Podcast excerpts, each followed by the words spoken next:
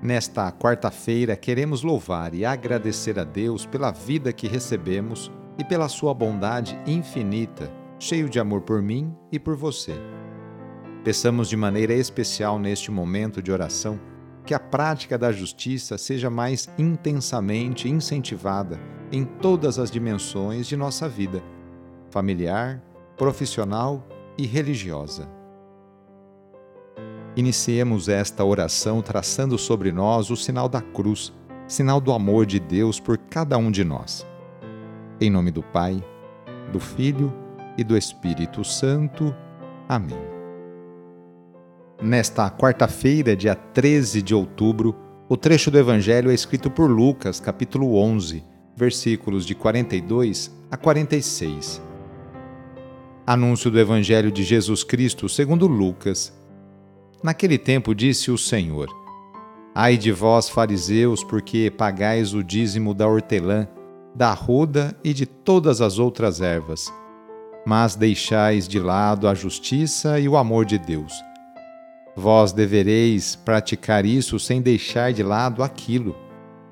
Ai de vós, fariseus, porque gostais do lugar de honra nas sinagogas e de serdes cumprimentados nas praças públicas.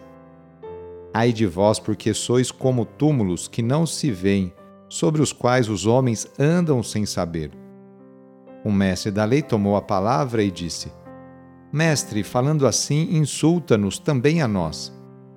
Jesus respondeu: Ai de vós também, mestres da lei, porque colocais sobre os homens cargas insuportáveis, e vós mesmos não tocais nessas cargas nem com um só dedo. Palavra da Salvação. Jesus denuncia duramente os fariseus que, preocupados com a fiel observância de tantos preceitos secundários, acabam relaxando no essencial, a justiça e o amor de Deus.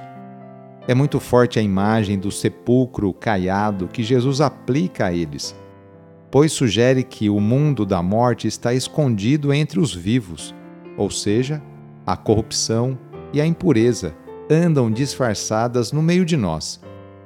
Em seguida, Jesus denuncia ainda com mais vigor os doutores da lei porque sobrecarregam as pessoas com cargas insuportáveis e não esboçam a mínima vontade de ajudá-las. Cada pessoa, eu e você, sobretudo quando exerce liderança na comunidade, na empresa, no escritório, examine se está praticando o que ensina, ou pelo contrário, está sufocando os irmãos com pesos insuportáveis? Claro que o ensinamento abrange também a família, a escola, o trabalho, o lazer. Hoje, quarta-feira, é dia de pedir a bênção da água, a bênção da saúde.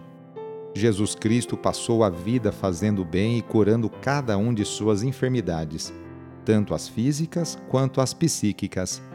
Por isso, vamos pedir também a bênção para a água por intercessão da Mãe do Perpétuo Socorro. Nesse momento, convido você a pegar um copo com água, colocar ao seu lado e com fé acompanhar e rezar junto esta oração. Senhor Pai Santo, voltai vosso olhar sobre nós, remidos pelo vosso corpo, pelo vosso sangue, e renascidos pelo Espírito Santo nas águas do batismo Abençoai esta água que vossos filhos e filhas vos apresentam neste momento. Concedei aos que usarem desta água renovar-se no corpo e no espírito, e vos servirem de todo o coração. Em nome do Pai, e do Filho, e do Espírito Santo. Amém. Peçamos juntos a vinda do Espírito Santo sobre você e sobre suas necessidades Vinde, Espírito Santo, enchei os corações dos vossos fiéis e acendei neles o fogo do vosso amor. Enviai o vosso Espírito e tudo será criado e renovareis a face da terra. Oremos. Ó Deus, que instruístes os corações dos vossos fiéis com a luz do Espírito Santo, fazei que apreciemos retamente todas as coisas segundo o mesmo Espírito e gozemos da sua consolação. Por Cristo nosso Senhor. Amém. A nossa proteção está no nome do Senhor, que fez o céu e a terra. O Senhor esteja convosco, Ele está no meio de nós. E pela intercessão de São Judas Tadeu, desça sobre você, sobre a sua família, sobre o seu trabalho e intenções, a bênção do Deus Todo-Poderoso. Pai, Filho e Espírito Santo. Amém. Foi muito bom rezar com você hoje, neste dia. Se a oração está te ajudando, eu fico muito feliz. Então, que tal enviá-la para seus contatos, familiares, amigos, conhecidos? Sou padre Edmilson Moraes, salesiano de Dom Bosco, e moro atualmente em Piracicaba, no estado de São Paulo. Que Deus continue abençoando você e sua família. Abraço até mais.